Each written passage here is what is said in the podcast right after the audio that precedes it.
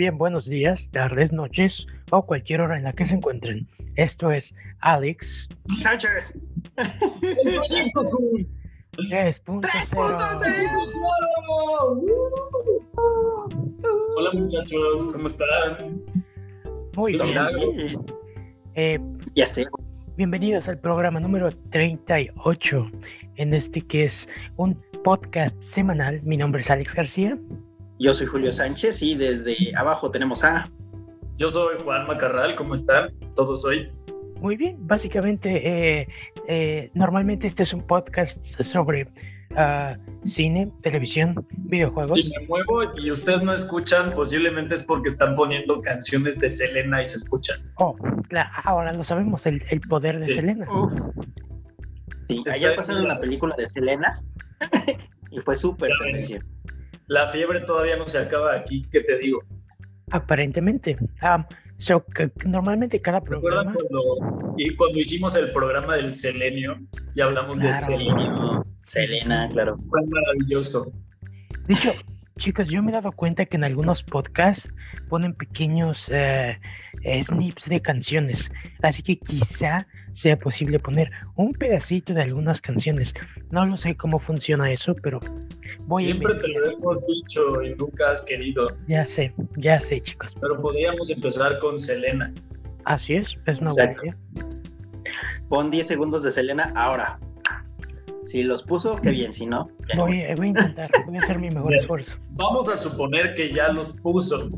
Si lo hizo, vamos a celebrar que naciste. Y si no, te vamos a hacer bullying la próxima vez que te veamos.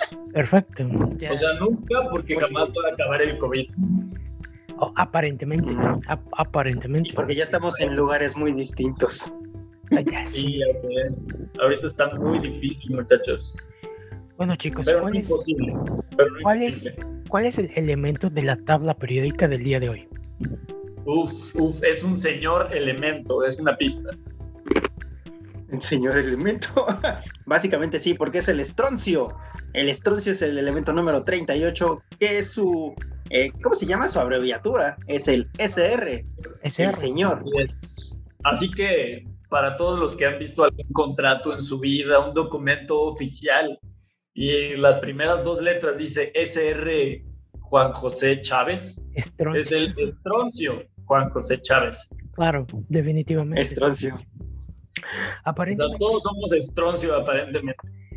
la corteza de la Tierra contiene el 0.042% de estroncio. Eso es lo que dice Google. Sí, claro, por eso es tan fuerte. Suena como fuerte el estroncio, como, como si hubiera una riña de, de elementos de la tabla periódica, yo apostaría por el estroncio. Como que sí Claro. les, como que sí les gana Oh, no. Llegó el estroncio. Tiene todo el sentido del mundo. sí. ¿Quién lo vería venir? No llegué a partírselas así, así llegaría. Perfecto. Pues más, en, en caliente.com yo creo que todos apostarían así por el Estroncio, sí, claro. una pelea de box. Sí, de hecho, eh, esa, esta página eh, es una página de apuestas, básicamente, ¿no? Es donde la gente eh, da dinero para cuando viene el Super Bowl o partidos de fútbol importantes. Y sí, O para para, apostar por los elementos de la tabla periódica. o para Es el Canelo. Es el Canelo Álvarez de los, de los elementos de la, peri- de la tabla periódica. Uy, es- espero que no sean tan aburridas sus peleas. Recuerden que, recuerden que este Super Bowl, si van a apostar dinero, apuéstenlo con sus amigos, porque si lo pierden, al menos Ah. saben quién se lo quedó. Yo pensé que contra Tom Brady. Ellos no Brady. Co- cobran intereses aparte. Así es, sí. Yo, yo me acuerdo, Ah, no quién, hace dos Super Bowl, o no, ya tiene como cinco Super Bowl.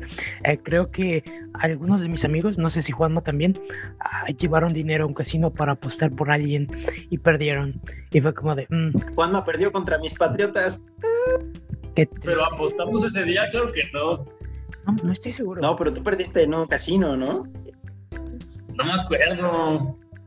Creo que no. Es que de hecho aplicamos la que dijo Alex.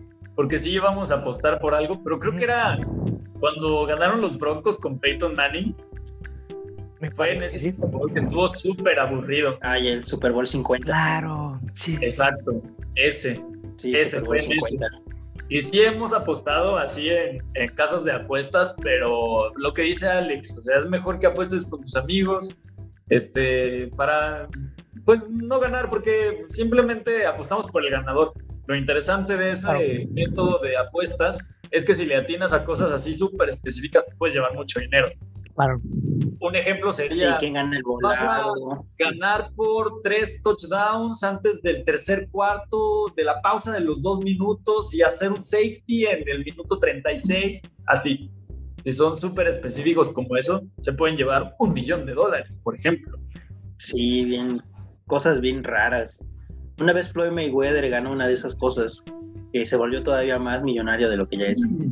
Creo que apostó una cosa imposible en el Super Bowl, no me acuerdo cuál, pero la terminó ganando y creo que fue de las como 10 personas en el mundo. También. Ahora es posible. Como, en la película Diamantes en Bruto. Estás con Tampa Como Diamantes en Brutos. sí, exacto, como Diamantes en Bruto, ahora que lo menciona Flash. Ahí nos enseñan algo que es muy común en las apuestas, que son las, bueno, que son las tres vías que para ganar una apuesta general tienes que atinar a tres cosas. En el caso de Adam Sandler era apuesta por el volado, el resultado del partido y que en este caso Kevin Garnett haga la mayor cantidad de puntos, que, es como dice Juanma, cuando haces esas locuras es cuando mayor ganancia tienes. Y me sonó como los pasos de alcohólicos anónimos, así como los tres pasos para salir de tu adicción. Claro. O para ganar mucho dinero, siendo Adam Sandler y recuperar tu carrera en el proceso básicamente así es. Sí, cierto, pinche Adam Sandler. Bueno, vean, vean Diamantes en ¿Y por qué no lo nominaron al Oscar? Muy buena, es muy, muy buena. Ojalá, creo que de hecho a Sandler ¿Por qué es Adam Sandler? De hecho, creo que Adam Sandler va a hacer algunas películas dramáticas, otras películas dramáticas, porque en el género dramático es muy bueno. Hay que recordar esta película de Paul, Paul es que siempre lo confundo con el esposo de Mila Jovovich. Paul Blart. No, no, no, Paul, Paul Es que hay un Paul W. Anderson y hay un Paul W. S. Anderson, ¿no? W. Sí, ¿no? Sí, algo así. Entonces, bueno, el que sí es buen director, ese hizo una película con Adam Sandler que se llama Punch Drunk Love, que es muy buena. Tenemos joyas con Paul W. S. Anderson como Resident Evil 4. Resident Evil. O Pompeya. Yo no he visto Pompeya. Pompeya. Yo una vez vi Pompeya. ¿Es muy mala? aparte, no sé, como que no le puse mucha atención. Fue de esos especiales de la televisión. Claro. Donde está a punto de ser como el aniversario de una gran erupción volcánica. Claro. Y ponen esas cosas. Fue algo así. Qué extraño. Pero bueno. Pero sí, era muy mala. Dicen que el 3D es lo único que hace bien Paul W.S. Anderson. De hecho, hacer un 3D, mira, que sí vale la pena. ¿Cómo mirar la escena de la lluvia de Resident Evil? Excepcional no, la 4, ¿no? 4, 4, sí, sí, sí. La 4, la 4. que se parece a los juegos y que por eso es la única que es buena. Sí, de hecho, eh, bueno, vamos, a comenzar con el programa, chicos, antes de que nos comamos dos horas. Este, vamos, vamos, vamos a empezar. Diamantes en bruto también para decir es la palabra octavo programa, podcast semanal del estroncio del señor elemento de la tabla periódica. Vamos a la primera sección del día. Por favor, no se vayan. Bienvenidos. Y sí, los comerciales, son, regresando a la pregunta de Julio, los comerciales son bastante interesantes eh, y siempre son como, wow, este comercial. Métricas de stand-up. Y bueno, bienvenidos a a la primera sección conocida como audiovisuales. Audiovisuales. En las audiovisuales. Juanma, ¿tú crees que... Ay, ya, no sé, tenía una idea de un audiovisual, pero se me... Ah, yo, yo hice uno porque el otro día experimenté una nueva experiencia audiovisual. Dime. Estaba en una calle donde nunca había pasado antes, yo era un peatón, entonces, este, no estaba seguro por dónde cruzarme. Era una avenida así muy extraña. Y de repente como que empecé a caminar así para encontrar la esquina, cosa que no se veía cercana. Era como una de esas avenidas grandísimas, ¿sí saben como cuáles? Y de repente escuché el pajarito, el pajarito de los semáforos. Entonces me pregunté si los semáforos con pitido claro. de un canal artificial era una experiencia audiovisual y para mí lo fue, muchachos. ¿Ustedes qué dicen? Lo es, Juanma. Es como cuando estás haciendo un videojuego y de repente te marca un color que tienes que ir para allá. O sea, de, hecho, eso que acabas de describir es lo más similar a estar en un videojuego, amigo. tu checkpoint. Ándale, ya sé, ya sé. Sí, sí lo fue, porque aparte fue como incluso didáctico, me enseñó Así es. dónde estaba el cruce peatonal y me guié por el sonido de la experiencia audiovisual. Eh, gracias, eh, Ayuntamiento de Chihuahua, gracias. Eh, esos, esos diseñadores, esos diseñadores de, del juego de la Matrix van muy bien. Gracias. Gracias. cada, día, menos box, exacto. Así es. La luz de mi calle es deficiente, pero tu semáforo compitido funciona Muy bien. Bueno, vamos a comenzar con los temas de esta semana. Bueno, básicamente esta semana si recuerdan la semana pasada hablamos un poquito de Star y de lo que es este ahora está sonando el tri perdón perdón está bien de Selena cambiaron a tri pero es un buen cambio eh, es un cambio interesante, un cambio sin duda un gran cambio eh, bueno básicamente eh, la semana pasada hablábamos que Star va a reemplazar a Fox en Latinoamérica, pero después Julio y me, me mandó ¿A Fox McCloud? Fox McCloud, sí, definitivamente, en Nintendo, sí. Oh. Oye, ¿te das cuenta de que es irónico que los juegos de Fox McCloud se llamen Star Fox? Esa Matrix. Esa ironía, cómete. Esa Matrix. Sí, este otra vez lo volvieron a hacer. Pero bueno. Lo eh, sabían desde el principio y no me di cuenta. ya sé. Básicamente, Julio me mandó en la semana este, este tema interesante que está ocurriendo básicamente solo en México. O sea, es algo muy gracioso que sea algo con lo que estemos lidiando en México. Básicamente lo que pasa es que ya habíamos dicho que una de las bondades de estar de este servicio de streaming es que va a tener partidos de televisión en vivo. Sin embargo, lo que ocurre con, estos partidos es que en toda Latinoamérica lograron uh, hacer un contrato en el que van a unir a, a, ESPN y a Fox.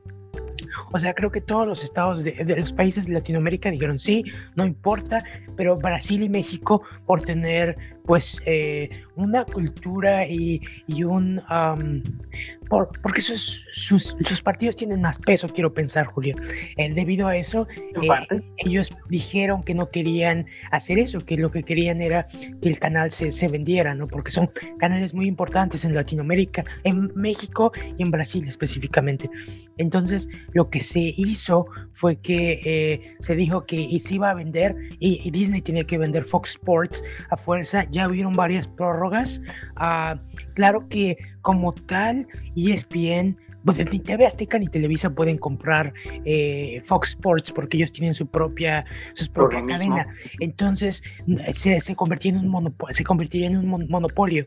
Entonces lo que pasó fue que eh, se siguió poniendo el canal a la venta y al parecer solo hay una compañía europea que quiere comprar el canal, pero el problema es que si no se llega a un contrato ya, o sea, pronto, lo que va a pasar es que Disney, Disney bueno, Star México va a perder pues esos canales, básicamente, no va a tener gran parte de los deportes en, en México como si en Latinoamérica. Y Julio nos va a explicar un poquito más las tres fases o tres opciones que va a tener Star para ser vendido y qué es lo que pasaría si no se concretan. Otra vez, sí, este, para empezar.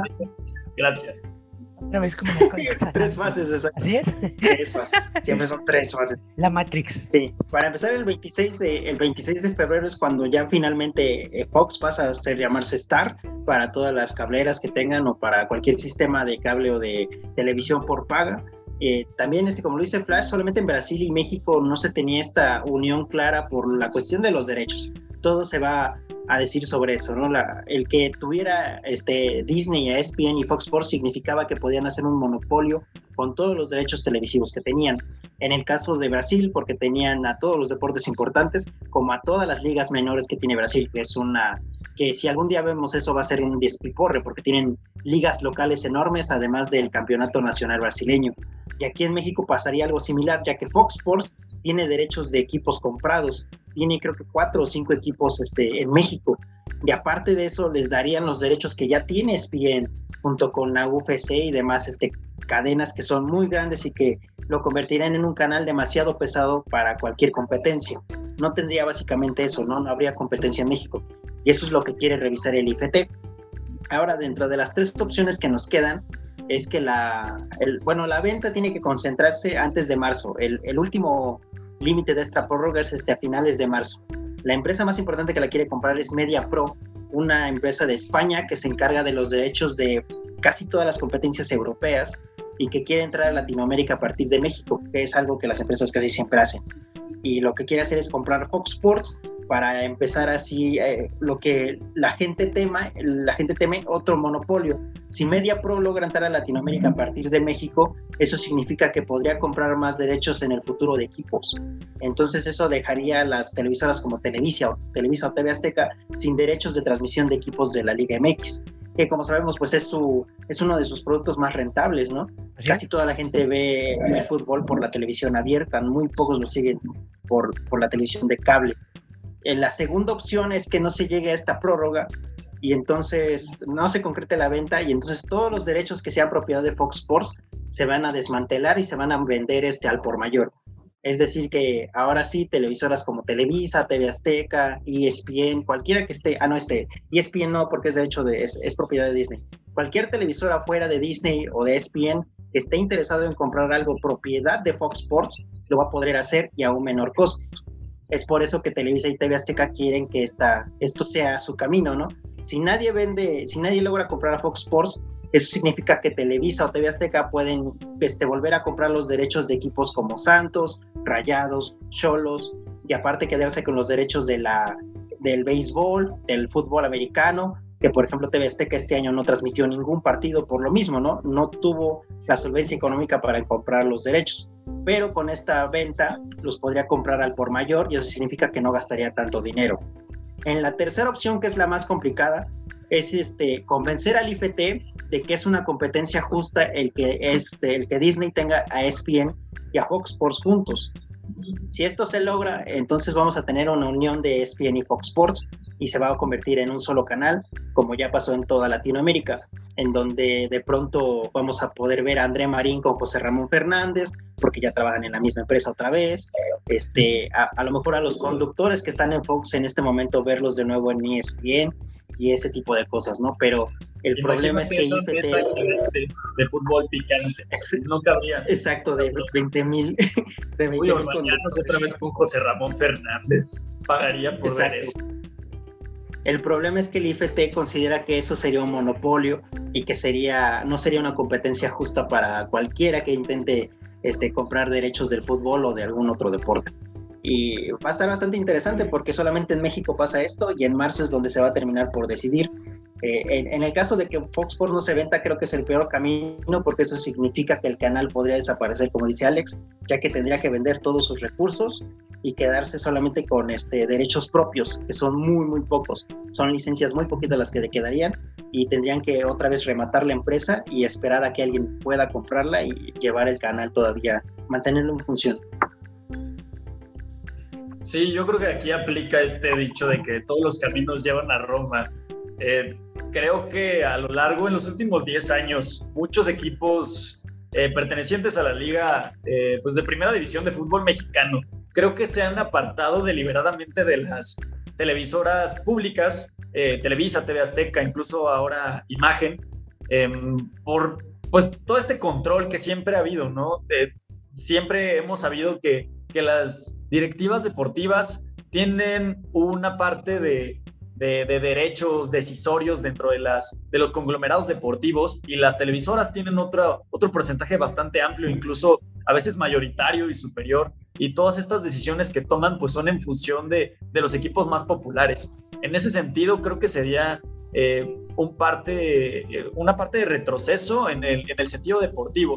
Ya no tenemos descenso, Julio, y ahora quieren volver a este, o hay una posibilidad de que se vuelva otra vez este gran, gran conglomerado de comunicación en lugar de, de ponerle la importancia al sentido deportivo. En ese sentido, pues creo que es eh, una situación totalmente terrible y creo que pues en estas eh, querencias primarias de, Disney por adquirir Fox, jamás se les pasó por la cabeza lo que le vendría a repercutir. Eh, ¿Cómo iban a saber que esto tuviera consecuencias en un deporte tan, eh, bien establecido y consolidado como el, fútbol y otros deportes que, que le vendrían eh, o que han tenido la exclusividad para estas televisoras por cable. Y creo que esa es la única parte positiva, porque el deporte siempre ha sido como una exclusividad de los que pueden pagar un servicio televisivo extra.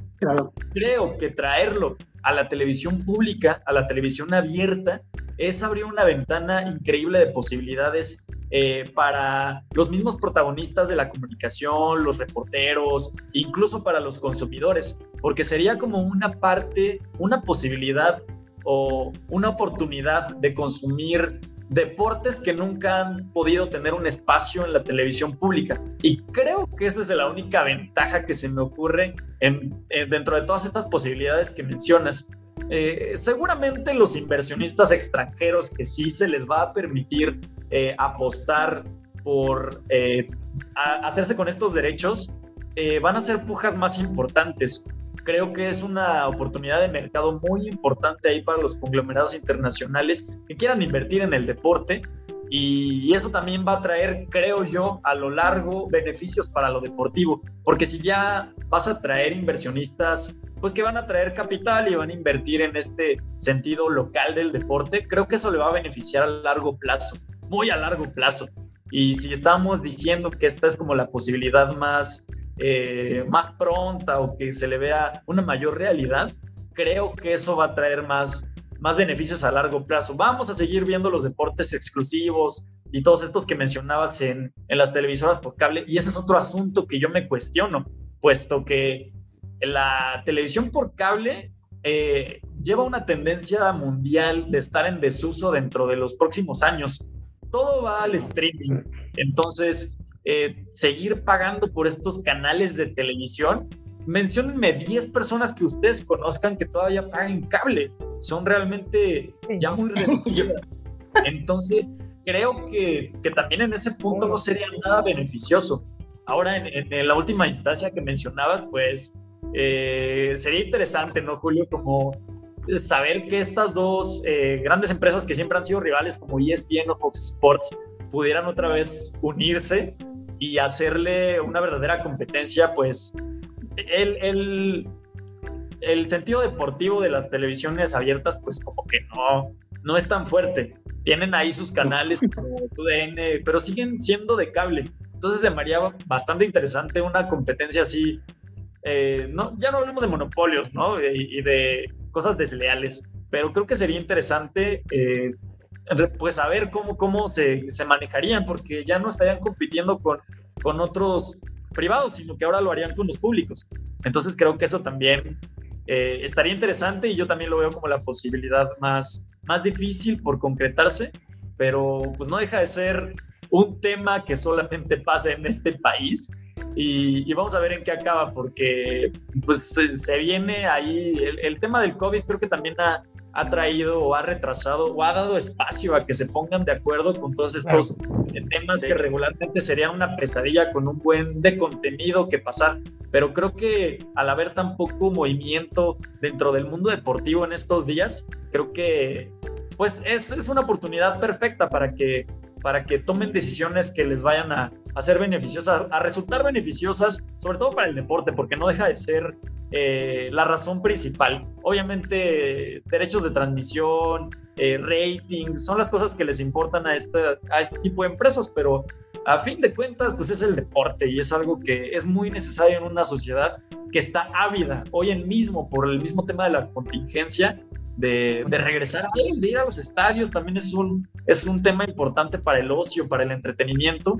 Siempre hablamos del entretenimiento como películas, series, pero el deporte también es bastante importante para, pues sí, para distraerse, ¿no? Entonces, pues vamos a ver en qué acaba. Es un tema, eh, sí, insólito, interesante, que solo pasa en México y vamos a ver en qué acaba, muchachos. Antes lazo. Sí, solamente para dar las para las para dar las conclusiones, si Fox Sports se vende, vamos a tener este a Televisa y TV Azteca muy enojados. Si no la venden, vamos a tener a Televisa y TV Azteca muy contentos y posiblemente de nuevo toda la Liga MX en televisión pública. Y si Fox Sports y Disney se, este, y ESPN se logran unir, vamos a tener a la Star o la aplicación de Star con todos los deportes que usted se imagine en esa aplicación. Así son los tres escenarios que tenemos hasta ahorita y será a finales de marzo cuando ya podamos ver qué, cuál es la resolución de parte del IFT. Pues ya casi nada, realmente estamos hablando de un mes de distancia y, y obviamente se los vamos a traer aquí. Le vamos a dar seguimiento a la noticia que es insólita y muy interesante y pasemos al siguiente tema, muchachos. Pasemos al siguiente tema. Siguiente tema. Y bueno, esta semana salieron anunciados los nominados a los Golden Globes. Ah, tuvimos muchas sorpresas ahí. Tuvimos otras películas o series que esperábamos que estuvieran nominadas y que no obtuvieron reconocimiento. Pero bueno, como en todos, ¿no? Los Golden Globes. No nos importa porque sigue estando de Mandalorian, yo digo. Así es, así es. sí, exacto. Eso es lo importante. Ahora ya menos ah, sorprendente. Pero los Golden Globes son graciosos porque, bueno, en los últimos años hemos notado que eh, como tienen una prensa muy mixta, porque realmente los Golden Globes tienen a la prensa extranjera. Ahora está Luis B en, eh, la música, disculpen. no te preocupes. Eh, tenemos, eh, bueno, mucha gente extranjera, muchos votos, a veces se dejan llevar porque los productos sean americanos. Y, por ejemplo, tuvimos nominada a Emily en París, que todo el mundo dice que es terrible y que yo estoy de acuerdo. Y, y se, Terriblemente mala. Está nominada al Golden Globe, ¿no? Entonces son cosas bastante la gente de París la odia, pero quizá otra gente de otros lados la ve y dice, oh, sí, es París. Este, entonces, este tipo de cosas pasan. Eh, otras sorpresas que tuvimos, eh, la primera vez que tres mujeres están nominadas a Mejor Director, lo cual es increíble. a la, está, está nominada Regina King, está nominada eh, la directora de, ¿cómo se llama? La directora de película. Me desconecté. Bueno, de Regina King, que es de la que mejor me acuerdo, es este por Una Noche en Miami, que si no la han visto es una película que está disponible en Amazon Prime. Es este, cuenta esta historia sobre Malcolm X, que tiene de mejores amigos a Mohamed Ali, a Sam Cooke y a un jugador del NFL que siempre se me olvida su nombre, pero que es histórico.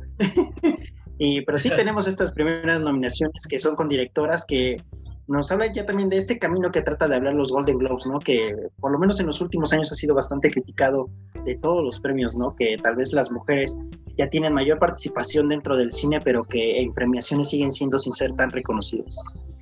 Sí, también siempre hay, ya sabemos que este esta obligación casi casi de polarizar, ¿no? Las nominaciones. Siempre va a haber un grupo que se sienta ofendido por no ser representado y creo que el, tema de las directoras femeninas siempre ha sido un asunto presente. Eh, esta ocasión, pues, sabemos que la prensa extranjera de Hollywood, quienes eh, organizan esta ceremonia de premiación, em, siempre es como un, eh, un elemento para las predicciones, para las ceremonias más esperadas, entre ellas pues los premios de la academia, ¿no? Los premios Oscar. Entonces es bastante posible que, puedan tener y repetir estas nominaciones, estas menciones honoríficas que, que simplemente por estar ahí en la terna pues ya son eh, creo que pues unos ganadores, ¿no? Siempre está bien llevarse la estatuilla, pero ser reconocido por, por la prensa extranjera de Hollywood, pues ya es un... Eh, y esperemos que se haga una tendencia, ¿no? Eh, si bien el, género, el, origen no importa, creo que siempre los trabajos lo hacen, es, es bastante positivo cuando coinciden eh, un grupo, en este caso, pues tres mujeres ahí en la terna más de las más importantes de la noche, pues es bastante importante. Sí, también tenemos a, bueno, en las nominadas a Chloe Zhao, a Chloe Zhao, no estoy seguro cómo se pronuncia su apellido, pero es la directora de The Eternals. y tenemos a esta otra directora que hace esta película llamada Promising Young Woman. son tres muy buenas películas. Oh, Promising Young Woman. De las cuales solo he visto Promising Young Woman, que es, es, es un drama muy interesante sobre depresión y, todo esto. Entonces, pues básicamente eh, es interesante. Regina King ganó el Golden Globe el año pasado, me parece, por Watchmen, por su interpretación de, de este personaje en Watchmen. Entonces es muy interesante que ahora la tenemos nominada como mejor directora. Eh, de hecho, muchas personas han estado últimamente diciendo que deberían de darle el papel de directora de Blade el reboot con, con este actor afroamericano. Eh, claro, esto, repito, estos son todavía especulaciones, para, palabrerías, pero sería interesante. Y este, y básicamente, chicos, ¿alguna otra ya Es, es Emerald Feré, es y solamente de la directora de Promising Young Woman es Emerald Fennel para tener el, dato bien, bien dado. Sí, sí, sí. Y pues yo creo que es importante mencionar pues lo que habíamos dicho, ¿no? Acerca de Mank, esta película de David Fincher, que está ahí en, igual en varias categorías, eh, pues sí es de las que empujan más fuerte. Eh, está ahí Gary Oldman, está ahí el director y está ahí en, la terna de mejores películas. Así es. Y pues vamos a ver si este es el año de Fincher, ¿no? Ya lo habíamos ahí medio predicho. Vamos a ver si se, se puede concretar. Sí, así es. Como Juanma dice, nuestro querido Mandalorian está nuevamente nominado a Mejor Drama. Oh, y no se olviden de Chadwick, de Chadwick Boseman y su nominación. Chadwick Boseman está nominado. Chadwick, sí, es cierto. Postmortem, ¿no? Sería... Sí, ya sabemos que siempre, siempre que eh, hay como este tipo de, coincidencias, claro. Eh, muchas veces se les beneficia por pues por honrar, ¿no? La memoria. Vamos a ver si en este caso. Yo, yo no he visto esta interpretación de Chadwick, no sé si ustedes lo han podido ver. Yo, No, yo tampoco. No, yo he visto esta cinta que se llama My Rain is Black Bottom. No. Yo, yo he visto parte de la película, no la acabé de ver porque me surgió algo y luego se me olvidó terminar de verla. Empecé a ver hace unos días.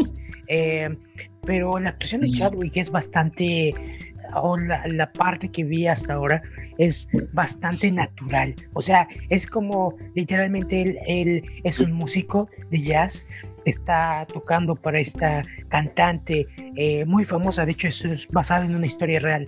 Eh, eh, y básicamente él, repito, hace un papel muy natural, se siente como muy, muy articulado adentro del mismo papel y, definitivamente para, para este papel fue cuando bajó mucho de peso, de hecho está muy delgado, eh, eh, bajó muy, muy delgado. por eso, por el papel. Eh, muchos decían que fue por el cáncer y todo esto. Por el cáncer. Realmente no, realmente perdió masa muscular para hacer este papel y supongo que después ya no lo pudo recuperar, pero sí. Sí, es complicado cuando ya el cuerpo está tan deteriorado por todos los procesos que, tienes que pasar pues, para combatir el cáncer, ¿no? Claro. Eh, en, otra, en otras categorías, pues ahí está Hamilton, eh, la, sorpresa. llegada sí, cierto. y, también está la secuela de Borat, también hemos hablado de ella en este podcast. Su actriz también está nominada, sí, cierto. Sí, entonces ahí una representación incluso de, de Amazon Studios y también poco a poco se va haciendo espacio, ¿no? Otra productora que estaba enfocada totalmente en el streaming y que ya tiene pues presencia en estas categorías importantes de, de la temporada de premiación. Está muy bien. Y de, hablando de eso también está... Exacto. Hablando de eso también está The Little Things, que es esta película que acaba de estrenar HBO Max, claro. que era de esas que iban al cine, pero que terminaron en la aplicación. Sí, de hecho, las reseñas de The Little Things salieron hace unos días porque la película estrenó hace una semana. Dicen que es básicamente como una copia de Seven, eh, Seven con de David Fincher.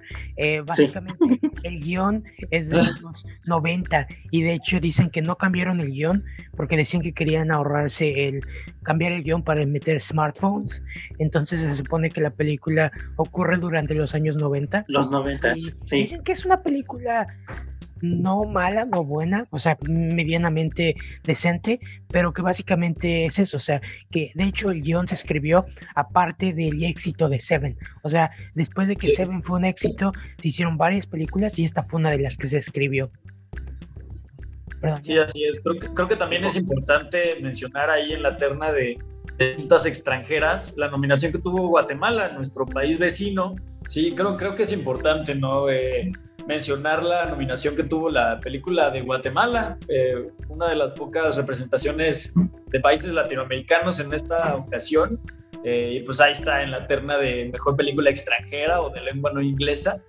Y pues importante, ¿no? Creo que el cine de Guatemala, eh, pues haciéndose un espacio aquí entre toda esta opciones internacionales en un año extraño como 2020 y estar ahí representado, pues bastante digno de reconocerse.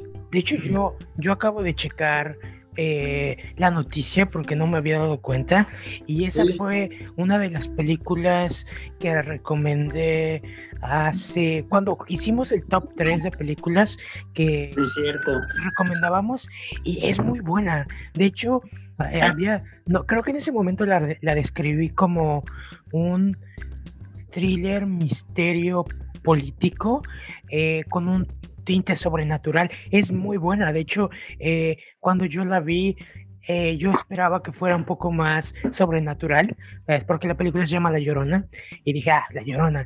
Pero cuando la empiezas a ver, tiene que ver más Michael Chávez. Ya sé, tiene que ver más con un Exacto con un genocidio indígena, eh, eh, el, presidente que lo hizo y las consecuencias que le ha traído a su mente eh, y a la gente del mismo lugar.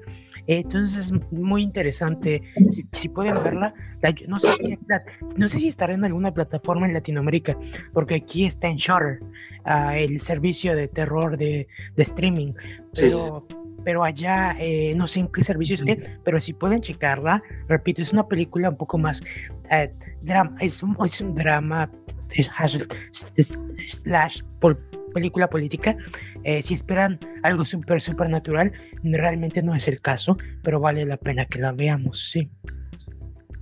Sí, la verdad desconozco si esté en alguna plataforma de streaming, me parece que no, porque ha de ser complicado la distribución de sus derechos. Sí, hay unas que otras exclusivas, pero al tener otra vez solamente presencia en el territorio estadounidense, pues vemos complicado.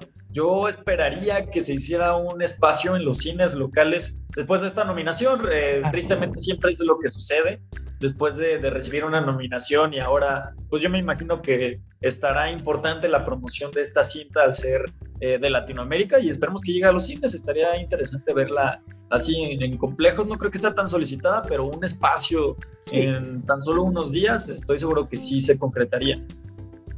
Así es. Para terminar la noticia, chicos, y de los Globos de Oro, eh, pues Netflix es el rey, ¿no? Tiene más nominaciones que absolutamente todo. En cuestión eh, del cine, tiene 22. Eh, el que le sigue es Amazon Studios con 7. O sea, es muchísimo más del doble, es casi, es, más, es el triple de nominaciones más uno. Entonces, es una locura realmente lo que ha estado logrando Netflix en el sentido de las películas, porque en el sentido de la televisión también tiene, eh, tiene 20 nominaciones y el que está abajo de, de, de Netflix es HBO con 7. Entonces ahí súper importantes, como les mencionábamos, Man, que es la más nominada de todas, con seis, eh, si bien, siguiéndole The Trials of Chicago 7, con cinco, y pues ahí Netflix es el rey, ya lo habíamos dicho, eh, y The Crown, obviamente, pues vuelve a ser eh, una de las más representadas con nominaciones, con seis, y Shatix Creek con cinco. Entonces, pues ahí Netflix es el rey del streaming y es el rey de la temporada de premios de este año. Así es. ¡Viva el rey! Y mantendremos informados para ver cuáles fueron los ganadores, que seguramente será interesante ver eh, quién gana estos, estos premios. Que, y eso será próximamente. También la ceremonia será a distancia. También será interesante ver cómo ocurre. Y pues básicamente eso, ¿no? Y bueno, en, más noticias, eh, esta semana se anunció que el director eh, John M. Chu, el que hizo Crazy Rich Asians, el que hizo esta película de Lin Manuel Miranda eh, que se llama In the Heights, y esta, bueno, eh, que no ha salido debido al COVID, pero bueno, él ha sido finalmente el elegido para adaptar la, esta, esta obra de teatro de Broadway tan conocida que lleva muchísimo tiempo tratando de ser adaptada, llamada Wicked. Básicamente, eh, yo les puedo decir de Wicked que es una película, digo, perdón, una obra bastante interesante, musical, más dramática de lo que yo esperaba. Eh, básicamente es un lado B del, es un lado B del Mago de Oz. O sea, es la historia de la, bruja del, del, oeste y la bruja, la, otra bruja, que son amigas. Y después, eh, en el tercer acto de, de, la obra de Broadway, literalmente es un lado B de la película, porque ocurren ciertos eventos paralelos a, la película. Eh, y curioso que cuando lo ves en obra de teatro, no se siente tan extraño, porque como la película es de los 60, me parece, o 50, como es bastante, ustedes saben, eh, no tiene tanto diseño como las películas de hoy en día, eh, realmente verla en teatro se siente realmente como una secuela. Entonces sería interesante ver cómo esto funciona al cine, ¿no? Ah, aparte de siempre... ¿Hola? es lo que también les iba a decir. Esperemos que sí salga. Obviamente. Sabemos que este es sus papeles más representativos. Aparte creo que está muy bien ubicada en, en el ámbito internacional por esta serie que hace con Netflix. Claro. Y por ser, obviamente, jueza de la academia. Pero lo que les iba a comentar es que. De la academia, claro. Sí, sí, sí, sí, sale ahí. Siempre los, los clásicos de la literatura, como que más representativos, ahí más. Eh, pienso en Doom, por ejemplo. Siempre como que tienen problemas para llegar a la, a la pantalla grande. Claro. Eh, y El Mago de Oz, pues sí, es una película pues, de antaño, ¿no? Es un, es una película de culto incluso, pero en sus reimaginaciones nunca ha tenido el, el tratamiento, digo, me acuerdo de esta cosa con James Franco y Sam Raimi detrás de las cámaras. Claro. y, pero creo que es quizá eh, la vuelta a la tierra de Oz de, de, la manera correcta, ¿no? Es una historia muchísimo más madura, evidentemente, la con la narrativa más interesante, incluso los personajes, pues ahí a mayor profundidad, unos agregados pues, que no tiene eh, eh, la historia original y, creo que le urge ¿no? al cine, a la pantalla grande, volver a la tierra de Oz.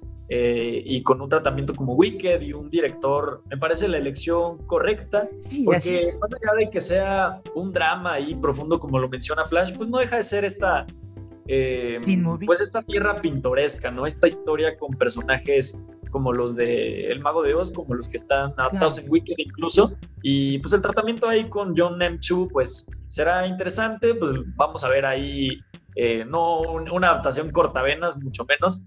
Eh, creo que es un director interesante en el tono que, que tiene con sus productos, eh, alegres, pero cuando quiere permanecer serio también sabe hacerlo. Y pues ahí yo creo que es el proyecto más ambicioso que le hemos visto al director, ¿no? ya, lo, ya lo vimos ahí, cómo se puede manejar en la comedia, incluso en los musicales. Pero un proyecto de esta envergadura creo que sí requiere un, maestro de, los musicales, del tono, de la comedia.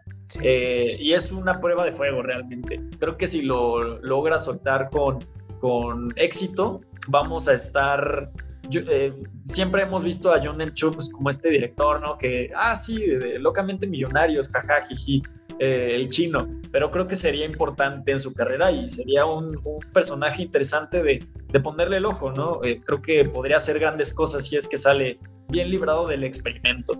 Sí, realmente uh, In the Heights, por ejemplo, no tiene tantos efectos porque no porque es una película más eh, de, sobre personas, pero si se dan cuenta en el tráiler podemos ver muchas cosas visuales bastante interesantes. Entonces, creo que, digo, el tráiler, porque no hemos visto la película y no sabemos cuándo la veamos, pero, pero se ve bastante, bastante interesante. HBO Max. HBO Max. Ah, es cierto. Sí, sí, sí, HBO Max. Otra de esas. Sí, sí, sí, pronto. Eh, pero bueno, eh, vamos a continuar básicamente Marvel tuvo mil noticias esta semana, ¿no? Eh, voy, a, tratar de resumirlas rápido eh, para tener una opinión. Eh, básicamente, Thor 4 tuvimos muchos actores que llegaron a Australia para empezar a filmar la película. Recuerden que Australia eh, ahorita está casi libre de COVID, entonces es un lugar seguro donde se puede filmar. Eh, Díselo al abierto de tenis, ¿verdad, Julio? Y, sí, lo están sufriendo mucho, pero ya, después de dos días encerrados en sus cuartitos, ya pueden hacerlo. Sí, ya, ya. Este, Adelante. Y básicamente eh, llegó Natalie Portman, Portman, se dice que llegó, se llegó, dice que llegó Matt Damon. De hecho, si recuerdan, Matt, ah, Damon, Matt, Damon, estuvo. Tiene el mejor cameo del MCU y ninguno es de Stan Lee. Así es, Matt Damon estuvo en la película anterior de Thor como Loki en la obra de teatro eh, que hacen. Y de hecho Sam Neill era Thor en esa obra de teatro que se hace. Es cuando Thor llega a... y el otro hermano Hemsworth también sale. Ah, sí, es Thor. Sí. Changos, no me di cuenta de ese. Pero bueno, el punto es que es curioso que se ha visto por ahí cerca a Sam Neill y se ha visto por ahí, y se dice que Matt Damon está ahí. Entonces todos se preguntan si ellos tendrán una participación relevante en esta nueva película, pero tienen tantos actores que no creo que sea el caso. Creo que sería más el caso de un cameo, pero no lo sabemos. sí, sí. sí. Porque tienes a los Guardianes de la Galaxia, tienes a Karen Gillan que acaba de llegar, tienes a Chris Pratt que está ahí, tienes a, al hermano de, James Gunn, eh, tienes a muchos personajes ah, justo ahora. De hecho, eh, se habla incluso de que James Gunn está súper involucrado en la producción de Thor, porque pues hay que recordar cuál fue su última aparición, ¿no? Se fue con este grupo de Guardianes de la Galaxia en búsqueda de Gamora, que tenían una una intención bastante clara y pues como que la intención de Thor estaba eh, ambigua, ¿no? El, mismo tipo no sabía qué hacer, le dejó Asgard a, a Valkyria y, y, creo que pues con eso va a empezar, ¿no? Me imagino que ese va a ser el inicio, el primer acto incluso podría ser, o, o, que, o que realmente los guardianes tengan una participación más activa dentro de la historia de, de Thor, Love and Thunder eh, nuevamente bajo las manos de Taika Waititi, el ganador del Oscar. Qué raro se escucha decir eso. Sí, ya sé. Este, y, pues prácticamente ahí tenemos a, Thor 4 como un evento, ¿no? Con tantas apariciones, personajes, ya se siente, pues sí, como una película de evento, como lo fue incluso Thor Ragnarok con tantos personajes, eh, tantos eh, actores que han trabajado a lo largo del tiempo en el MCU y pues después de esta nueva eh, fase que inició y que está en proceso hoy en día con WandaVision, pues ahí ver eh, de nuevo a estos personajes y, seguir consolidando el universo. Creo que Thor 4 eh, era como de las menos esperadas, pero creo que hoy en día con todas las incorporaciones ya es una de las más esperadas. Suena muy interesante, todavía no sabemos para nada de qué va a tratar eh, el punto esencial de su historia, pero pues sabemos que ahí va a aparecer Jane Foster en su versión femenina de Thor. Eh, salieron unas, unas imágenes de, de, Thor al lado de, bueno, de Chris Hemsworth al lado de Chris Pratt. Sí, sí, sí. Donde este Thor eh, incluso tenía como una chaqueta de cuero, muy al estilo de este cómic de los 90, Julio, donde Thor... Su cabra, su cabra. Este, la cabra también, sí. El Thor de las cabras. Imagínense a Santa Claus, a Santa Claus, ya saben, con su trineo y unos renos.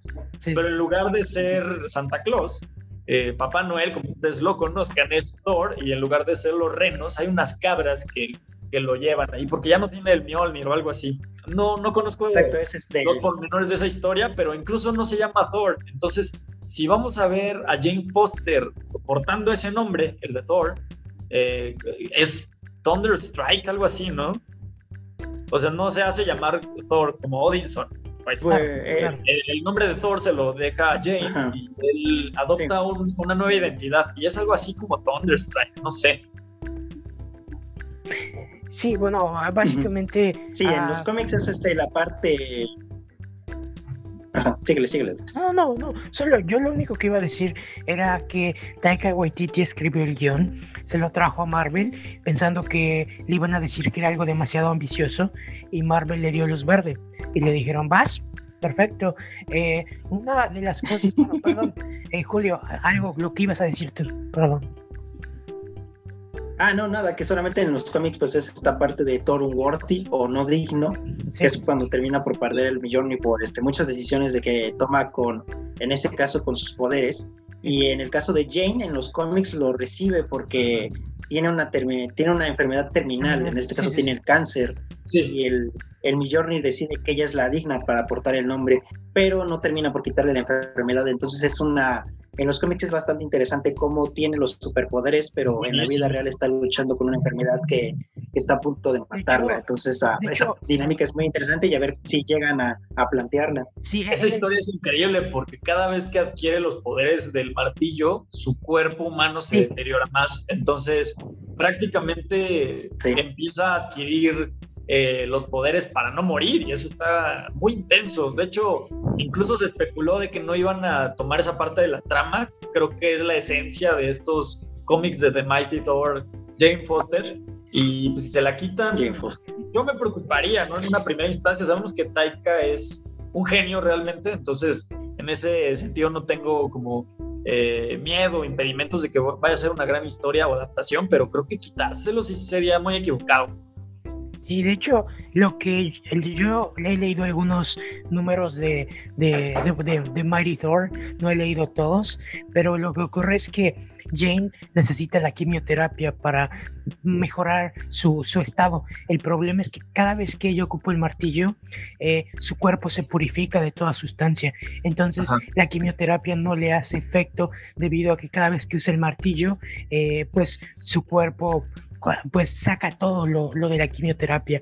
Entonces, pero hay gente que la necesita y hay asuntos en Asgard que necesitan ser solucionados de vida a muerte. Entonces Jane constantemente va a quimioterapia eh, y de repente tiene que ser Thor, entonces no está todo el tiempo entre, entre su vida o salvar el universo. Sí, así es. Sí, pero bueno, eh, vamos a, hablar de otra cosa de Marvel. Eh, Eternals. Durante la semana Salma Hayek ah, dijo que, bueno, que cuando le ofrecieron el papel no le dieron el guion, sino hasta que le dijeron, bueno, si aceptas, te podemos mostrar el guion. Eh, también Angelina Jolie dijo que ella quiso ser parte de la película debido a esta directora, Chloe, Chloe Zhao, la cual ella eh, le, dio su visión de lo que quería hacer con el proyecto y Angelina Jolie dijo sí, perfecto y firmó, para hacer esta película, ¿no? Eh, bueno, justo ahora este director está haciendo mucha prensa por su nominación al Globo de Oro de, eh, bueno, de esta película Nomadland lo cual es interesante porque la película Nomadland es sobre personas que viajan en estas casas rodantes, entonces es una película bastante más rural, sobria y bueno, sería interesante ver qué ella hace con con este producto de Marvel. Un blockbuster. Así es. Eh, de hecho, en la semana le dieron, bueno, su, su, nuevo proyecto, porque The Eternals ya está pues, casi terminada o terminada, su nuevo proyecto va a ser hacer una película western eh, con Drácula en el futuro, lo cual suena muy raro, pero la gente básicamente se anunció hace unos días y Universal dice que ellos la van a producir, pero que al mismo tiempo van a hacer la película de Karin Kusama, la que ya se estaba trabajando antes. Entonces vamos a tener dos películas de Drácula de Universal en los próximos años, ambos bastante diferentes proyectos, ¿no? Eh, después podemos decir que de, bueno, Chicos, ¿opinión sobre esto? Sí, pues prácticamente eh, The Eternals pues ya debería haber estrenado si es que las condiciones eh, fueran normales todavía. Claro. Y, pues básicamente no se sabe nada. De hecho, a estas alturas yo creo que un tráiler o unas primeras imágenes, pero ni eso, o sea, ni siquiera hemos tenido la exclusividad de la revista Empire, nada. De hecho, se habla mucho, se especula de que esta, este fin de semana en, los comerciales en los eh, de Super Bowl, eh, vamos a ver como los primeros, las primeras imágenes. Es bastante posible, yo creo que, que sí se pudiese concretar, sobre todo porque ahorita Chloe Zhao pues está ahí en la mira de toda la prensa internacional por su eh, presencia en los Globos de Oro. Y, y pues sí, tenemos que esperar que es la nueva Guardianes de la Galaxia. Recuerden que The Eternal pues, es este grupo de, gente muy poderosa dentro del universo de Marvel, que por alguna razón eh, sabemos que son milenarios, ¿no? Que, existieron hace muchísimo tiempo, hace miles de años realmente, y su ausencia total en, la actualidad yo, yo creo que es importante. Se habla de la aparición de Thanos, podemos tener realmente un gran evento eh, que se ha ido retrasando. Creo que Marvel eh, le urge por estrenar Black Widow, pero si pudiese retrasar este proyecto todavía muchísimos meses no le afecta demasiado porque estoy seguro que lo que suceda en esa trama eh, va, a repercutir para proyectos a futuro, así como Guardianes de la Galaxia. Eh, si los quitas de todas las fórmulas de las películas de Marvel, pues realmente no le quitas mucho. El arco más importante pues es el de Gamora y, y, Thanos, ¿no? Fueron los únicos relevantes en, en, este, en las películas evento que sí fueron de los Avengers.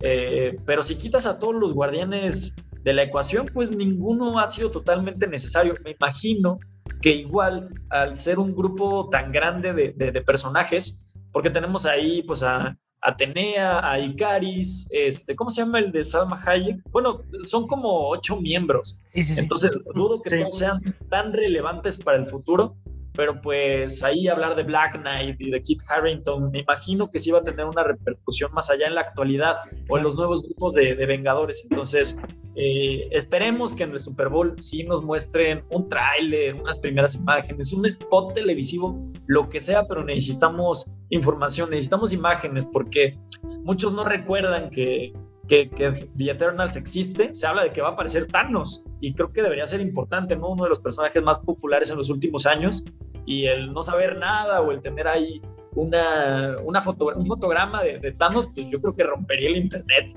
y, haría bastante ávidos ahí pues a los, a los consumidores, ¿no? Que, que conozcan la película, que conozcan de Chloe Zhao y, y vamos a ver, ¿no? Creo, que creo que son tres este, los trailers que tiene confirmados Marvel para el Super Bowl, pero no estoy tan seguro de que lo leí, pero creo que sí son tres, tres trailers los que va a presentar dentro de la emisión. Eh, ¿qué, sería? ¿Falcon, eh, The Eternal y algo de Shang-Chi? ¿Tú qué crees? ¿O Loki? Puede ser. O Loki, ajá. Sí, sus series televisivas también pueden ser. Sí, de hecho, ah, hay muchas, muchas opciones. Pero bueno, eh, siguiendo en Marvel, durante la semana, la, bueno, como ustedes saben, cuando un director tiene mucho éxito en esta industria, eh, las, las, las, empresas o las, las productoras, eh, las productoras grandes les dan un espacio para crear su propia productora, ¿no? en este caso, Ryan Coogler, que tiene su propia productora desde hace un tiempo. Eh, Ryan Coogler, recordemos que es el director de Creed, eh, dirigió Black Panther y también su ópera prima fue ah, La estación de Frontville, que está basada en, matan a un person matan al personaje principal y es como un crimen racial, un policía le dispara y es protagonizada por Michael B. Jordan, de hecho. De hecho, creo que todas sus películas han tenido a Michael B. Jordan. Este, entonces, en ese caso, la productora de, de, de, Ryan Coogler anunció que va, acaba de firmar un trato con Marvel de cinco años. Eh, y en este trato de cinco años con Marvel, a uno de los proyectos que van a hacer. Es una serie basada en, Wakanda, o sea, una serie adentro de esta ciudad, eh, de, las, bueno, de, ustedes saben, de los cómics de Marvel que ya vimos en Black Panther 1. Y básicamente uh, esa es la noticia. Otra noticia rápido antes de que comentemos es que el mismo Michael B. Jordan se le preguntó si él podría trabajar o salir en Black Panther 2 y él dijo que básicamente la gente de Black Panther es una familia para él y que trabajar con ellos fue un privilegio eh, que le gusta mucho y que todos comparten la pérdida de Chadwick y que volvería definitivamente a trabajar con ellos si, si se lo piden. Sí, así es. Creo que eh, era obvio, ¿no? Sabemos que Black Panther 2 pues está en camino. El, futuro de Wakanda pues no nos lo imaginamos. Tenemos ahí muchas opciones, muchos reemplazos, pero creo que la ausencia de Chadwick sí... Eh, me, pregunto si esta serie de televisión estaba estipulada antes de su, de su ausencia, de su fallecimiento. Yo, yo pienso que no, porque supongo que la franquicia en el cine de Black Panther pues estaba diseñada para ser una trilogía, no lo sé. Eh, lamentablemente esto creo que no se va a poder concretar, creo que es complicado como tener eh, diferentes protagonistas y combinarlos en una trilogía que se sienta totalmente cohesionada. Es muy complicado, sobre todo en el tema de los superhéroes, donde pues prácticamente son el seguimiento de sus historias individuales. Eh, al no estar Chadwick, pues creo que este es el, tratamiento correcto, ¿no? Una antología de Wakanda, donde la ciudad sea la protagonista, no los protagonistas como tal.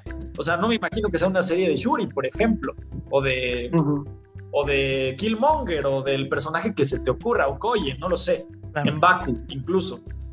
Creo que va a ser un tratamiento más antológico.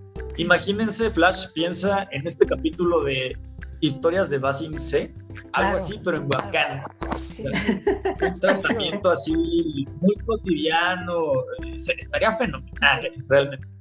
Así, es. Ah, de, la misma forma hay que recordar que James Gunn esta semana dijo que él va a ocupar el volumen para filmar Guardianes de la Galaxia 3. Entonces, recordemos que el volumen existe y esto nos va a permitir traer todo la, toda la grandiosidad de la ciudad de Wakanda a la televisión. Exacto.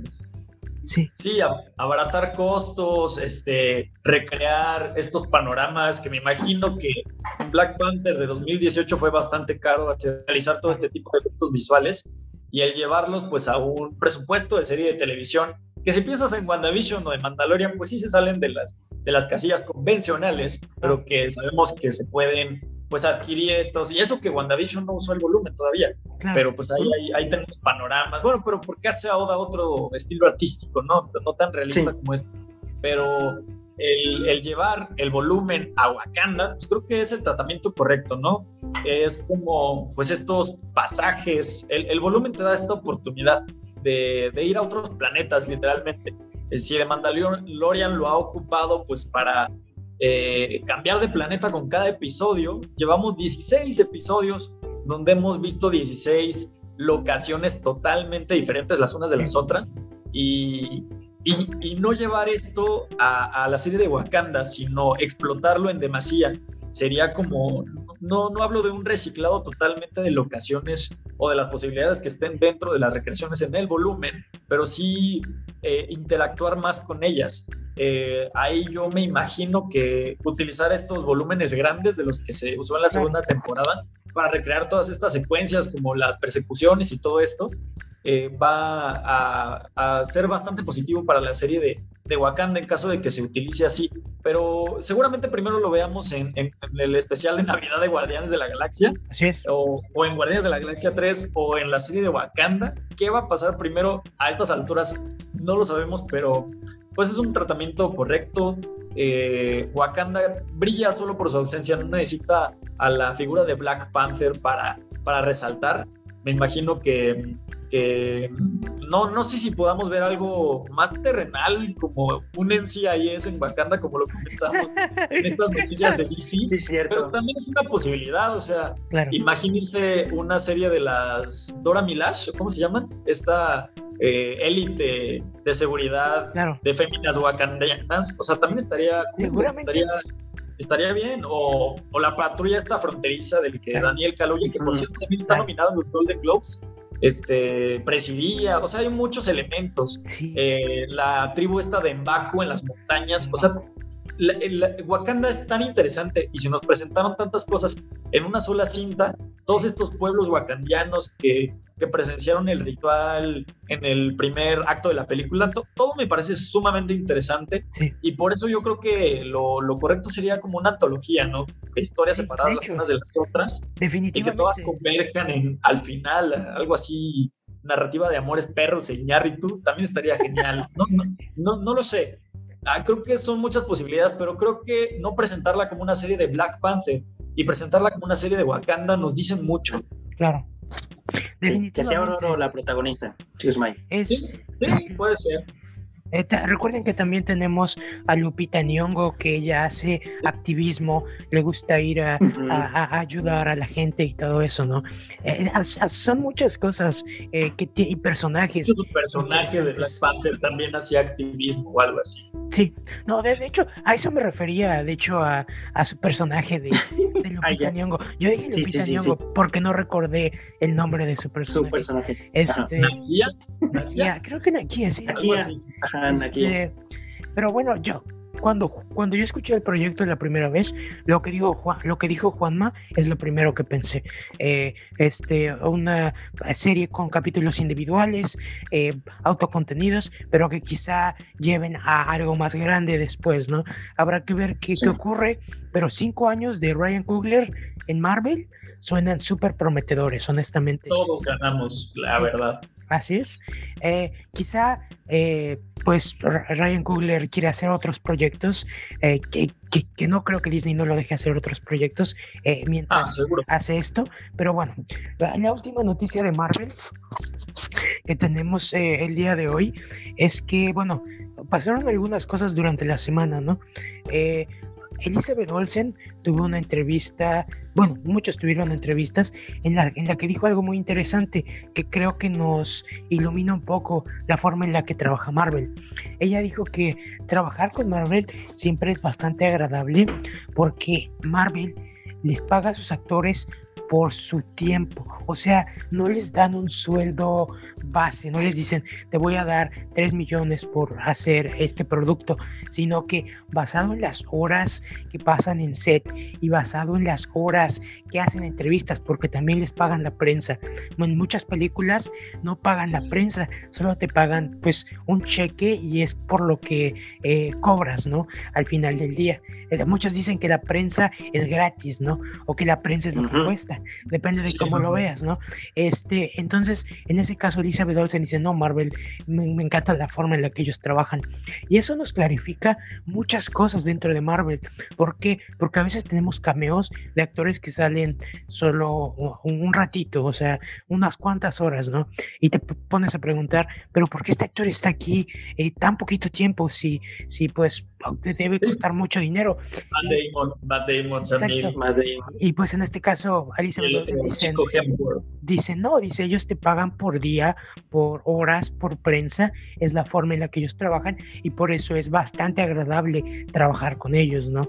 Ahora, otras cosas es que se entrevistó a la productora de WandaVision, eh, que se apellida Jax, pero no recuerdo su nombre. Eh, eh, básicamente ella decía que la forma en la que ella hizo el pitch, o sea, Marvel, ella escribió, ella fue una de las escritoras de Black Widow. Entonces Marvel eh, empezó a pedir, eh, bueno, ideas porque tenía esta idea sobre One Division y ella hizo el pitch de esta historia eh, y de ahí se fue desglosando toda la serie. Ahora, ella también dijo que entre cortes, eh, los agentes de SWORD, ellos ven capítulos de WandaVision que nosotros no vemos. O sea, eh, mm, hay, más eh, episodios de WandaVision de los que nosotros vemos. Y quizás solamente los que vemos son los que son relevantes a, al movimiento de la serie y a descubrir cosas, ¿no? Sí, lo, lo que nos dejó ver el, el último capítulo es que muchas cosas pueden pasar durante el día y durante ese día es esa época, pero una vez que se van a dormir es cuando termina por transicionar hacia otra época de la televisión. Claro, entonces básicamente eh, ahora que dijimos eso, vamos a cortar y vamos a ir, no al episodio eh, 5, que fue esta semana. Vamos a hablar un poquito del episodio 4, que ya tiene unas dos semanas que salió. Creo que podemos hablar un poquito de él. Así que si ya vieron el episodio 4, eh, quédense un ratito. Si no, eh, eh, sáltense unos exactamente 6 minutos, que es donde ya estaremos en la siguiente sección. Así que, bueno, chicos, hablemos rápidamente del episodio 4 pues rompiendo moldes, ¿no? Creo que es lo más importante. Todos nos esperábamos la siguiente década dentro del sitcom y precisamente fue lo único que no vimos en este episodio, en, este, en esta entrega. Eh, a mí me, me, parece fascinante cómo cambian en los formatos de la televisión. Aquí te das cuenta de la fuerza de los encuadres.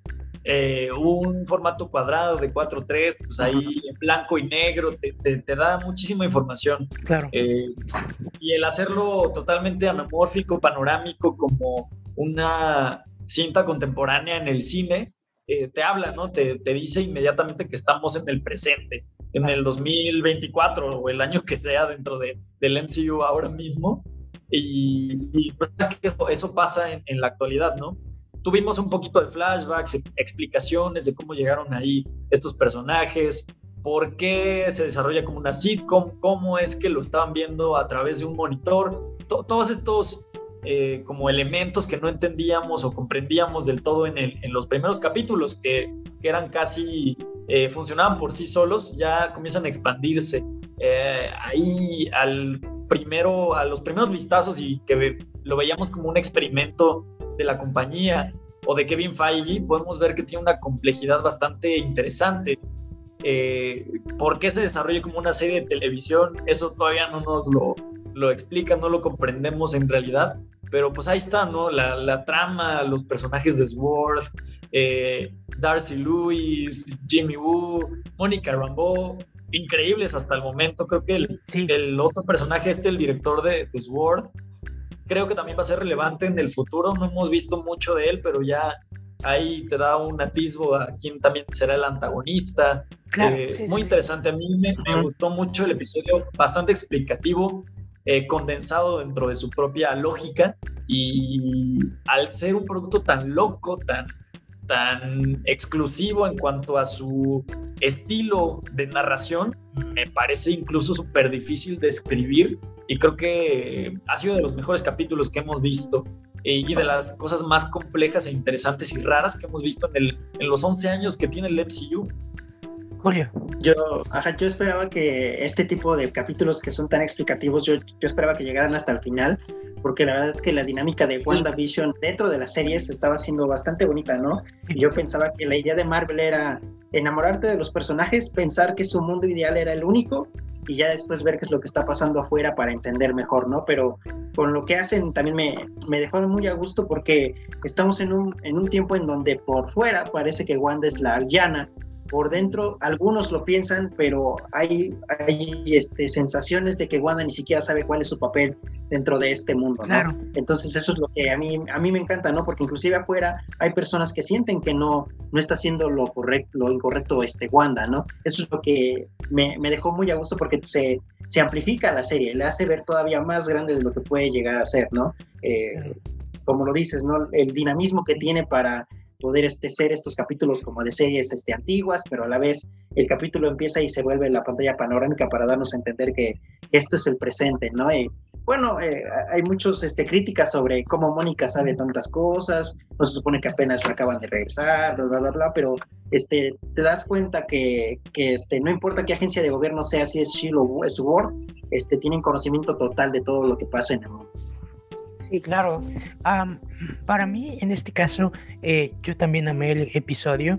Eh, creo que en este caso el episodio tuvo un poquito como de tinte de expedientes secretos X, que bueno, siempre, de cierta forma, siempre se ha sentido que Shield o Sword cumplen esa función, pero tener a Jimmy ahí con el FBI eh, y tener todo este autos blindados, un, caso extraño de una persona extraviada, que aún no sabemos quién sea la persona extraviada. Quién sea, sí.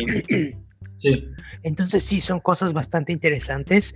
Ah, el episodio 5 dio un poquito más de eso, pero quizá, haga, quizá hagamos otro especial en unas dos semanas sobre todo lo que sigue pasando en WandaVision.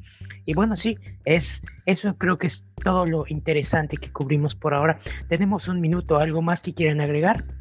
Lo, lo, que habías dicho, este privado, que es este, estos pequeños detalles que tiene inclusive para los cómics, que en este capítulo 5 lo tenemos con Sparky, que es un personaje muy querido del cómic de edición, pero que también termina por fallecer, ¿no? Y como lo dices, este, en el cómic fallece por las hojas de la bruja, y aquí fallece porque come hojas de la, casa de Agnes, ¿no? Entonces, es, es, una vez más este, esos, esos detallitos de que, pues, si, tú piensas que estos personajes son esto, a lo mejor y sí lo son, pero no te lo termina por confirmar mal, ¿no? sí, es como jugar un malabares de, repito, de, el, del MCU, de los cómics, un poquito y mucho de los sitcoms, porque constantemente los sitcoms son referenciados adentro. Eh, en el capítulo 5, del cual hablaremos otro día, se ve un, un, este, un pavo real en, en la chimenea de NBC, que NBC era la que hacía, parece que Full House. Entonces, es como, es como Easter eggs adentro de los Easter eggs. Ya sé. Pues si no la han podido ver, que a estas alturas se me hace imposible y súper complicado, por favor, háganse ese, ese favor y vean WandaVision. Eh, al momento llevamos cinco episodios estrenados. Cada día se superan, cada capítulo es mejor que el anterior.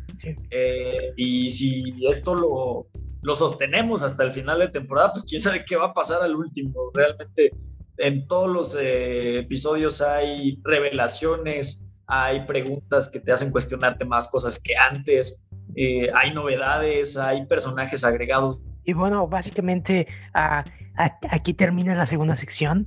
Eh, tuvimos un problema con la señal.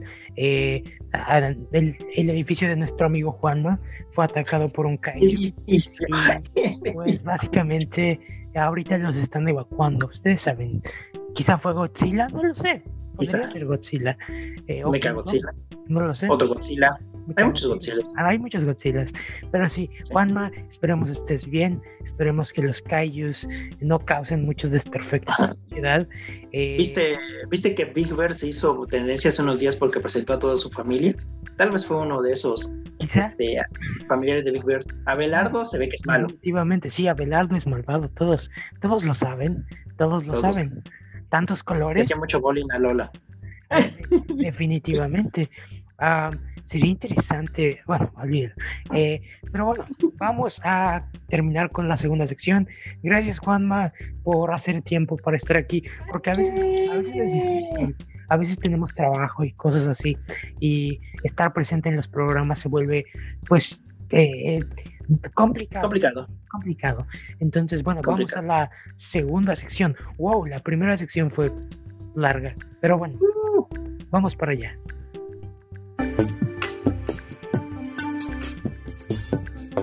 Allá. Sea, bueno, bienvenidos a la segunda sección llamada Segunda. Aparatos que funcionan con transistores. Esos segundos de duda, de misterio, de que de qué estamos hablando. Así es. me encanta Flash. Qué bueno que no te equivocas. porque son videojuegos. Nuestra primera sección de hoy tiene que ver mucho con aparatos que funcionan con transistores, Julio. Digo, nuestra primera noticia. Porque. Porque nos faltan transistores. Así es. bueno, eh, resulta que PlayStation, ustedes saben que esta producción del PlayStation 5, el problema que ha habido con el PlayStation es que debido al COVID, hay muchas empresas que no están trabajando al 100%.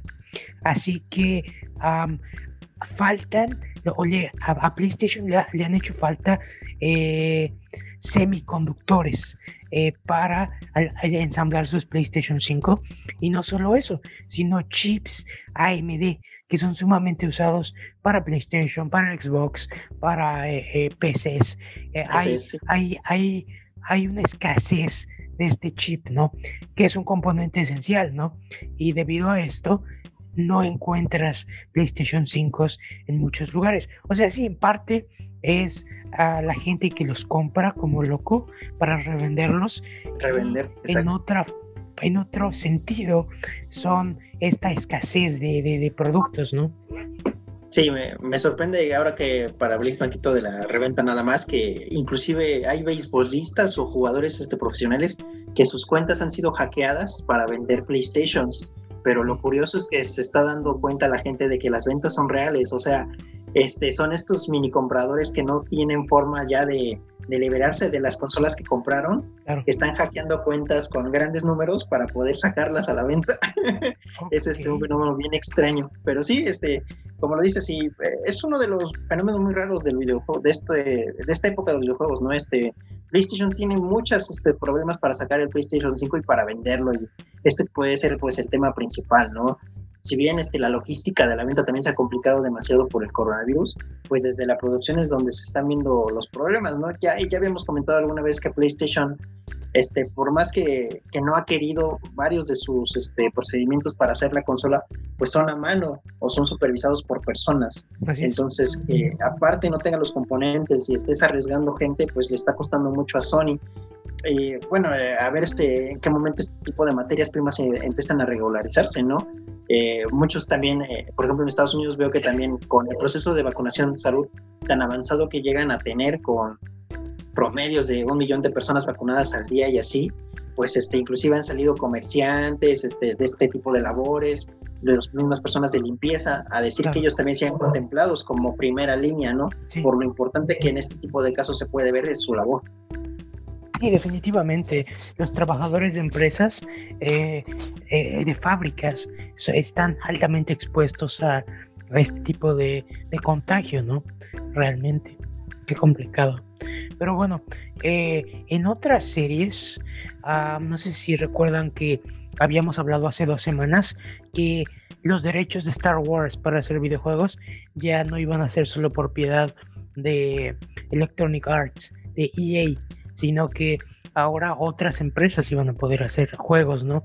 Y en este caso eh, se han anunciado ya algunos, pero EA también dijo que eh, el, el, hecho de que no tengan exclusividad no significa que no puedan seguir haciendo juegos, que van a seguir pudiendo comprar la licencia sin exclusividad, pero van a poder seguir desarrollando juegos, ¿no?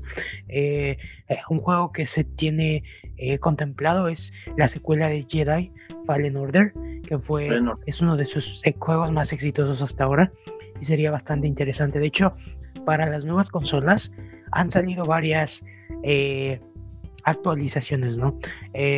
por ejemplo, para PlayStation, eh, específicamente, los juegos ahora tienen como más frame rates y no solo eso, sino que tienen opción para que los juegos mismos puedan tener a 4K y todo esto. Estas funciones no funcionan como tal en PlayStation 4, pero en PlayStation 5 se pueden ocupar de ellas. O sea, la retrocompatibilidad misma está dando parches para que los juegos corran mejor, ¿no? Lo cual es bastante interesante. es una de las ventajas y desventajas de la era digital, ¿no? Ya habíamos dicho que una de las desventajas de la era digital es que ya no tienes el juego en el disco, sino que normalmente se descarga la consola. Y entonces el, disco solo es una llave para jugarlo.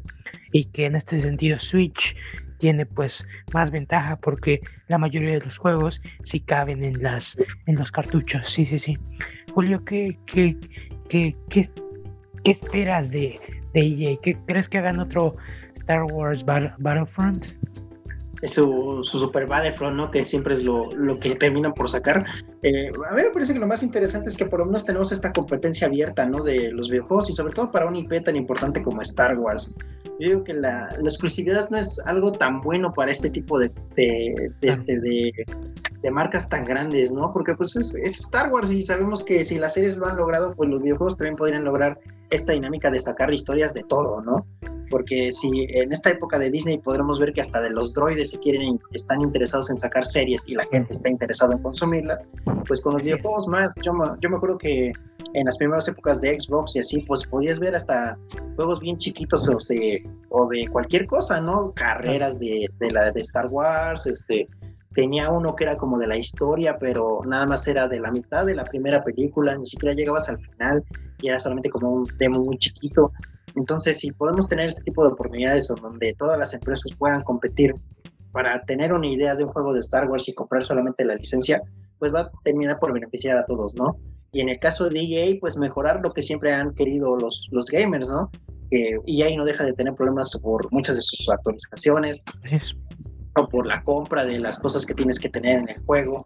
Y si estás exigiendo o si la demanda le exige que mejore todo esto para poder vender, pues va a ser súper o, mucho mejor, ¿no? Y ahora que mencionas de EA Sports, también en la semana tuvieron la noticia de que van a regresar su licencia de los juegos de fútbol americano colegial, que es, es una de las historias de los videojuegos más interesantes que hay porque hubo hasta una demanda. Eh, en pocas palabras, este, no, como los jugadores colegiales no tienen derechos de su imagen porque son este, adolescentes, son ah, niños, Este, hubo una demanda en su momento contra EA porque se usaba este, las imágenes y los nombres de estos estos muchachos. Esto ocurrió en el 2013. Este, terminó perdiendo la demanda EA Sports, le pagó a los jugadores y a, los demandantes cerca de 3 millones de dólares. Terminaron por este, destruir cualquier cosa que tuviera que ver con, el, con cosas colegiales o con el fútbol colegial. Y hasta este momento dieron que van a volver a tratar de regresar este, esta nueva licencia, ¿no? Este, igual se va a llamar fútbol colegial, no, no le quieren poner ninguna marca. Eh, si tú sabes, este es la NCAA, la regidora del deporte en Estados Unidos de, dentro del nivel universitario, y entonces ya no va a tener esa licencia, solamente se va a llamar fútbol colegial, y la idea es tener jugadores parecidos o con características similares a los jugadores colegiales este, regulares. Ponían un ejemplo muy inmenso de que si el coreback de tal escuela es rubio y el con el cabello largo y se llama Lorenz, entonces aquí se va a llamar Lauro o algo así y va a tener el cabello corto, pero va a ser güero, ¿no? Para que puedas por lo menos decir, ah, es él. Y las características de, de, sus, de su este, habilidad y eso los va a tener igual, como si se tratara de este jugador. ¿Será como una parodia? Porque creo que bajo, bajo, la ley es permitido hacer parodias de cosas, eh, es legal. Eh, interesante.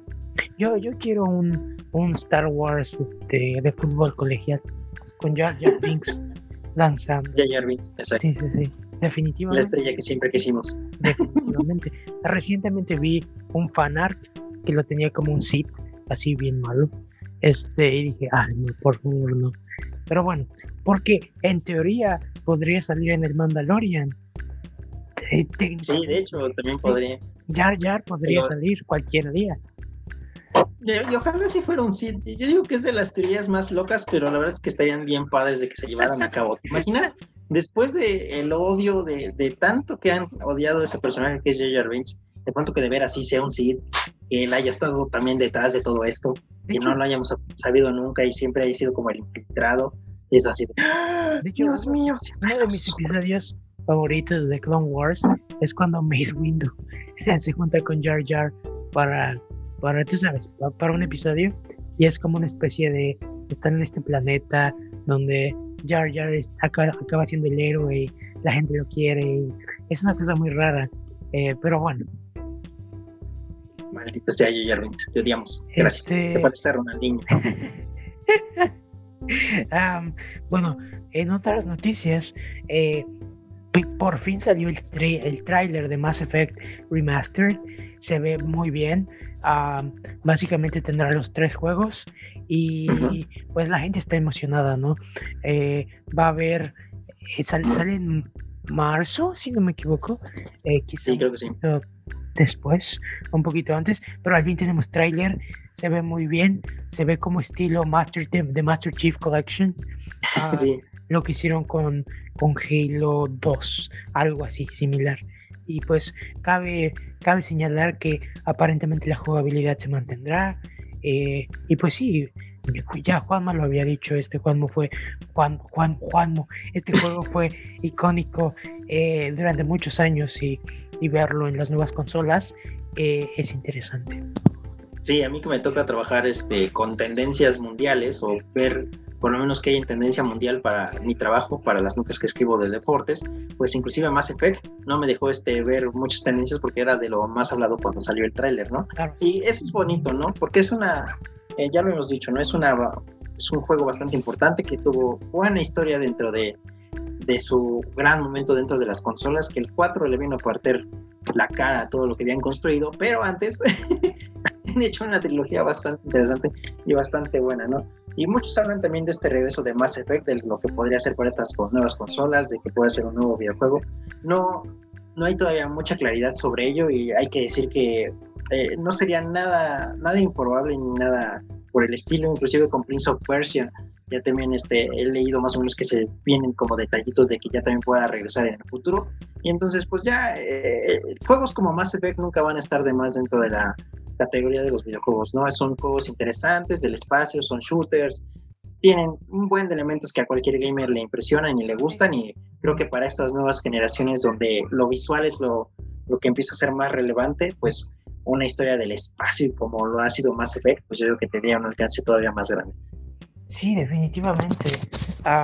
es uno de los, bueno, como decías, hay, hay otros remaster en proceso de, de salir, pero este creo que era uno, uno bastante importante. Siempre pueden hacer un reboot. Hay que recordar cuando Devil May Cry hicieron el 4 y después en vez de hacer el 5 hicieron un reboot que es divertido, yo lo jugué y de repente dijeron, oh no, la gente no quiere esto, este quiere el original y luego le ignoraron y comenzaron a hacer su su sus, la secuela del 4, ¿no? Que es Devil May Cry 5, si no me equivoco. 5. Entonces, bueno, ahí está, ¿no? Y ese, y ese Devil May Cry que es muy tecnológico. Así es, de hecho. Pero bueno, Julio, ¿algo más que quieras agregar? ¿Algo que recuerdes para aparatos que funcionan con transistores? Ay, no me acuerdo. Eh, en la semana también vi un videojuego muy chistoso de K-pop, pero no me acuerdo cómo se llama. Yangos, no estoy seguro cuál sea, pero definitivamente suena interesante. ¿Será Hatsune Miku Diva Diva 23? No sé, no sé qué sea eso, Flash, pero tal vez no. es uno de esos jueguitos que tiene, tienes que apretar el botón, bueno, como en Rock Band, pero ves que son para los teclados y tienes que apretar los botoncitos y así. Y en este lo interesante es que te iban regalando tarjetas de los cantantes de BTS y de otras series, bueno, de otros grupos musicales mientras tocabas sus canciones. Entonces, ya sabes, cosas de K-poperos. Claro. Bueno, pues aquí terminamos nuestra segunda sección y vamos a una tercera sección express en donde Julio hablará de el evento de la semana. Este, nuestra cita con el doctor, así. es. Y otro evento ya en la semana. Las elecciones federales, ah, Las elecciones federales.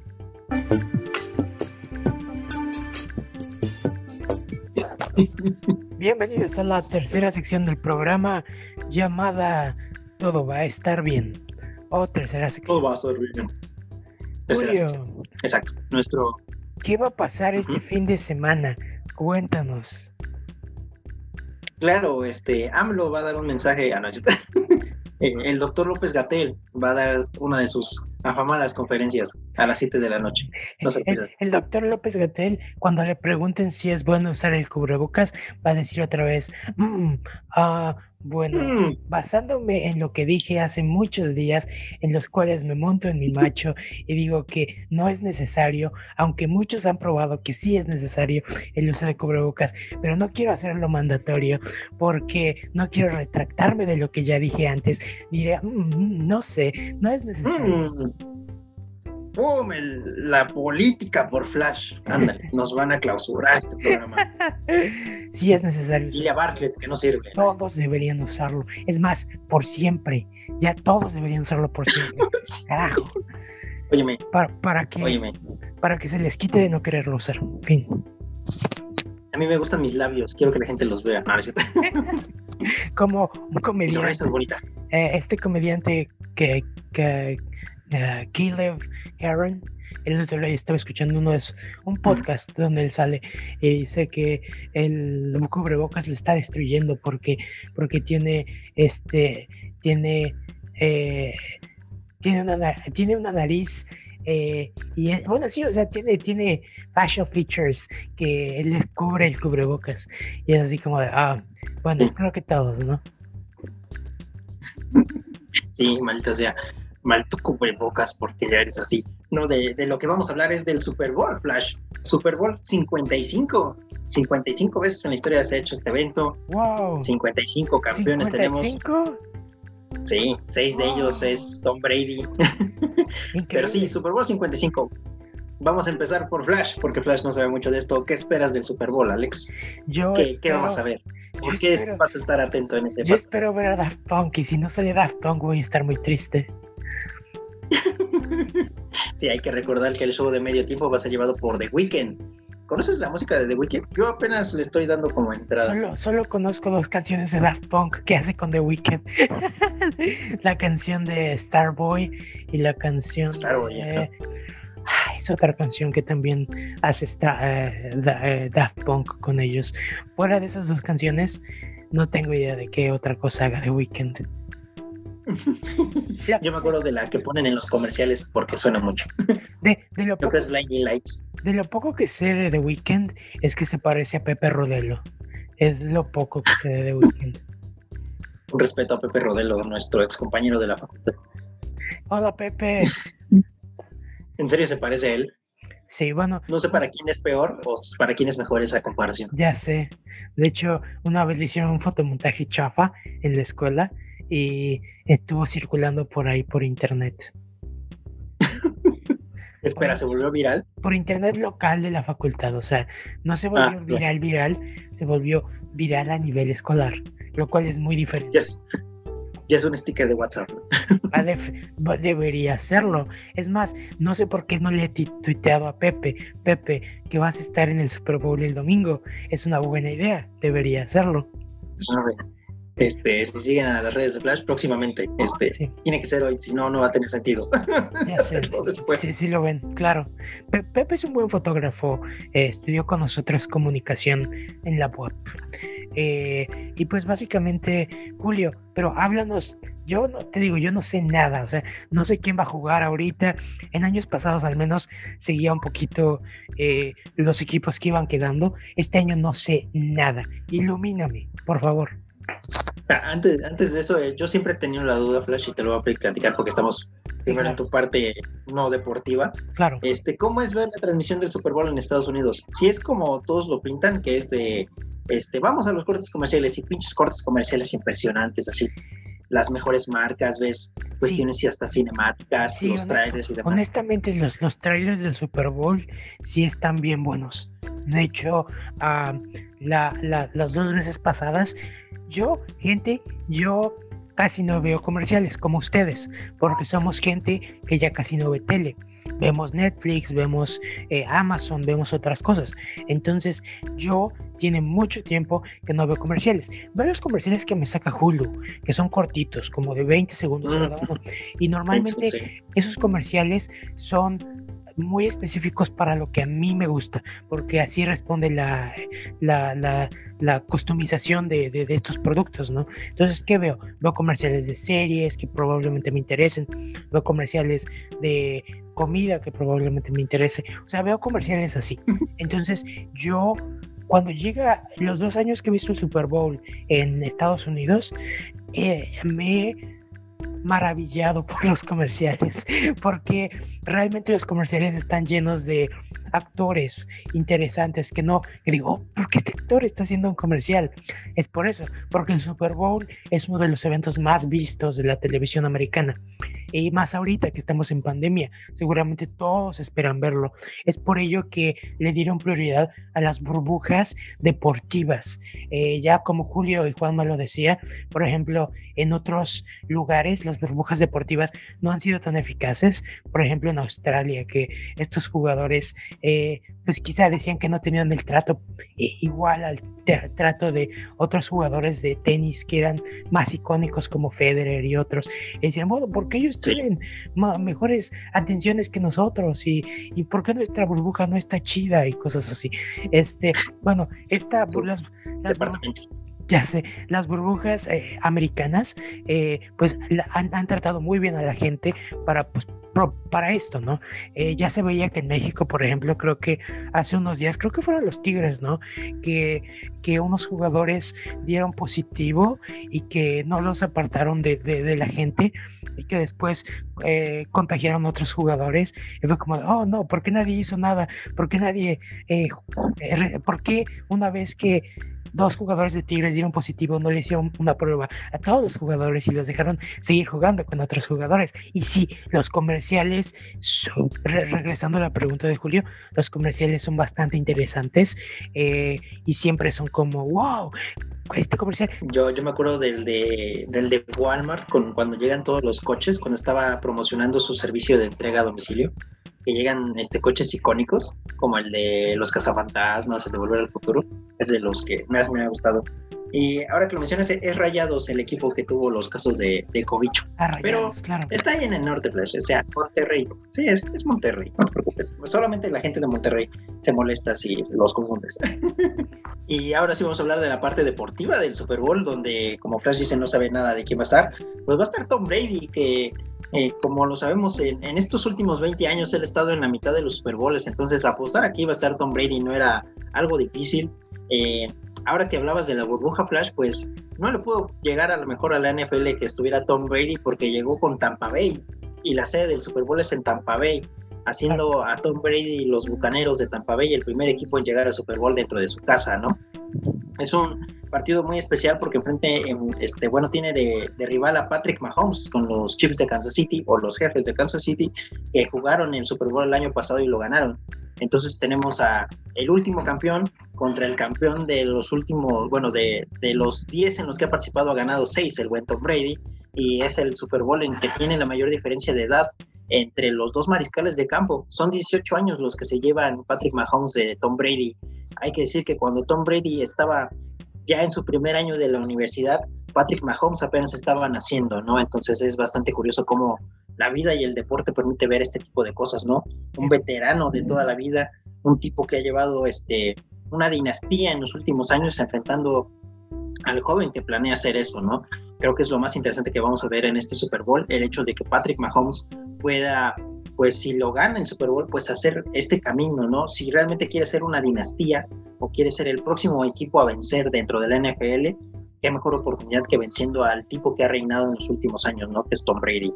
Eh, esto ya le había pasado a Tom Brady eh, en el Super Bowl que le decía Juanma, que en el que recuerdo que había apostado era contra los halcones marinos de Seattle, ese Super Bowl que vimos en su casa, Flash, no sé si lo recuerdas. Claro, eh, yo digo que vas a recordar porque es el Super Bowl de Katy Perry, Sí. eh, tiburones y así. y es el que vimos en la casa de Juanma todos juntos y fue el primero que yo vi que, este, que ganaron mis Patriotas. Yo soy fan de los Patriotas de, de Nueva Inglaterra y lo terminaron ganando. Ese día me emborraché bien, bien mágicamente, no recuerdo nada ya después de las 10 de la noche. Platiqué con la mamá de Juanma, le mando un respeto, perdón por todas las babosadas que a lo mejor dije. Y eh, en ese Super Bowl le pasó algo similar. Enfrentaba a Russell Wilson, que Russell Wilson llegaba de ser campeón en el Super Bowl y era el joven que según iba a dominar la nueva época, ¿no? Y Tom Brady le ganó y desde entonces Russell Wilson no ha llegado al Super Bowl. Entonces los analistas también piensan qué pasa con esto, ¿no? Si Tom Brady gana mañana, no solo se va a consolidar ya como el mejor jugador de la NFL, creo que eso cada día queda menos discusión, pero también qué va a pasar con Patrick Mahomes. Va a vivir la misma realidad. Es un tipo súper talentoso, es, es, este, es este molde de jugador perfecto, el, el, buen Patrick. Y si termina por perder, pues mucha gente dice que tiene, teme eso, ¿no? De que termine por ser desplazado, otro, otro mariscal de campo con talento que va a ser desplazado por la vieja generación Claro, y por un Tom que no quiere retirarse porque sabe que sigue siendo el mejor en este pinche deporte, ¿no? claro. Eh, Eso es lo, lo bonito y lo, lo, que más espera la, el aficionado de, de, la NFL de este juego. Sé que muchos odian a Brady, es entendible, yo también lo odiaría si no, si no fuera de su equipo. Claro. Es, bastante probable que ganen los jefes de Kansas City. Son un mejor equipo en general. Este, tienen muchas herramientas demasiado buenas, tienen un equipo mucho más completo. Este, Travis Kelsey, solamente por mencionar algunos, que es este, este receptor abierto, está en su mejor temporada. Si no fuera porque está ahí Patrick Mahomes, él de seguro sería el jugador más valioso de este año, este, inclusive a lo mejor sobre Aaron Rodgers. Pero de, este, Tom Brady tiene eso, ¿no? Que llegó con un buen equipo, pero no es el mejor equipo. Si Tom Brady no sale en su mejor momento, yo digo que sí va a ser un Super Bowl para los jefes de Kansas City y va a estar increíble, ¿no? Te digo, es como este duelo generacional, es poder ver a un chico que quiere reinar otra vez en la NFL y creo que eso ya necesita también el juego. Necesitamos de nuevas caras, de, de nuevos héroes, de nuevos superjugadores. Eh, me encanta Tom Brady, soy muy fan de él como mariscal de campo, pero creo que ya llegó su momento, no, no puede seguir ganando todo. Eh, hay muchos casos donde eso pasa en el deporte, eh, lo vivió Mohamed Ali en su momento, lo han vivido los más grandes de, del mundo, ¿no? Cuando tú terminas por ganar siempre, tu deporte empieza a ser odiado. Y creo que la NFL ya no necesita tanto de, en esos momentos de un jugador como él. Eh, eh, ha vivido una gran carrera, es un otro gran logro el que, el que está ahí como local con los bucaneros de Tampa Bay, pero la nueva generación ya tiene que empezar a imponerse y esperemos que eso pase. Eh, aunque para ganar un refrigerador de estos que hace Curse Light y Bot Light, sus promociones bien chistosas, eh, pues sí que iba a ganar este Tampa Bay, pero creo que es más claro que va a ganar Kansas City. Y pues eso es, eso es lo que vamos a tener del lado deportivo. Este, como te digo, un gran duelo generacional, tener a los dos mejores mariscales de campo sin duda que tiene la NFL, eh, a dos muy buenos equipos. Eh, el estadio de donde va a ser el Super Bowl tiene un barco pirata adentro, Oh, entonces no va a funcionar el barco pirata, pero cuando lo tomen en las cámaras se va a ver bonito y Claro. creo que eso te va a estar bien padre. De hecho, definitivamente. Gracias, Julio, por darnos un poquito de, de información sobre lo que probablemente pasará eh, mañana. Trataré de sacar este programa temprano, por si lo escuchan Esperemos. temprano. que salga a tiempo. Si no, bravo los bucaneros o bravo los jefes. Uh, siempre creímos en ustedes. Viendo el futuro. Y bueno, eh, Julio, esto es todo eh, por esta semana. ¿Algo más que quieras agregar sobre el Super Bowl? Mm, No, no, nada, Flash. A ver si encuentras cómo hacer el corte de lo que estás planeando hacer. Te deseo mucha suerte, amigo. Eh, que, que sea una buena edición. ¿Qué, Que el, el- Ajá. qué corte? Eh, le mandamos un respeto a Carlita. Carlita, te amamos. Eh, ojalá puedas venir un día. Ah, bueno, sí, sí, sí, perdón. Es que, bueno, ustedes no se dieron cuenta, pero hay un corte en el programa. Este, eh, porque íbamos a tener un invitado, pero al final, eh, ustedes saben, las circunstancias. También nosotros preguntándole a una persona si puede estar en el programa, cinco minutos. Diez minutos. eh, Sí, no, es- Sí, es, es un poco eh, complicado, pero eh, otro día tendremos a Carla hablando sobre la novela gráfica Mouse.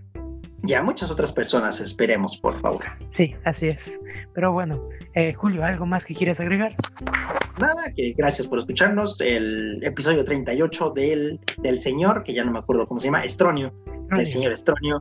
Uf, eh, ya saben, a nombre de Juanma, este, les agradecemos por estar aquí. Eh, ojalá Juanma pueda estar ya completo la próxima semana, esperemos que sí.